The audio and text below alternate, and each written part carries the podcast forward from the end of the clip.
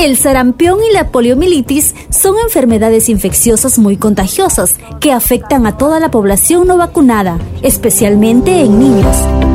Para prevenir esas enfermedades, vacuna a tus hijos de 2 a 10 años y aprovecha el barrido nacional contra el sarampión, parodititis, rubiola y poliomielitis del 1 al 30 de junio. Las brigadas de vacunación irán a las instituciones educativas públicas y privadas, te visitarán en tu hogar y acércate al establecimiento de salud más cercano. ¡Vacúnate!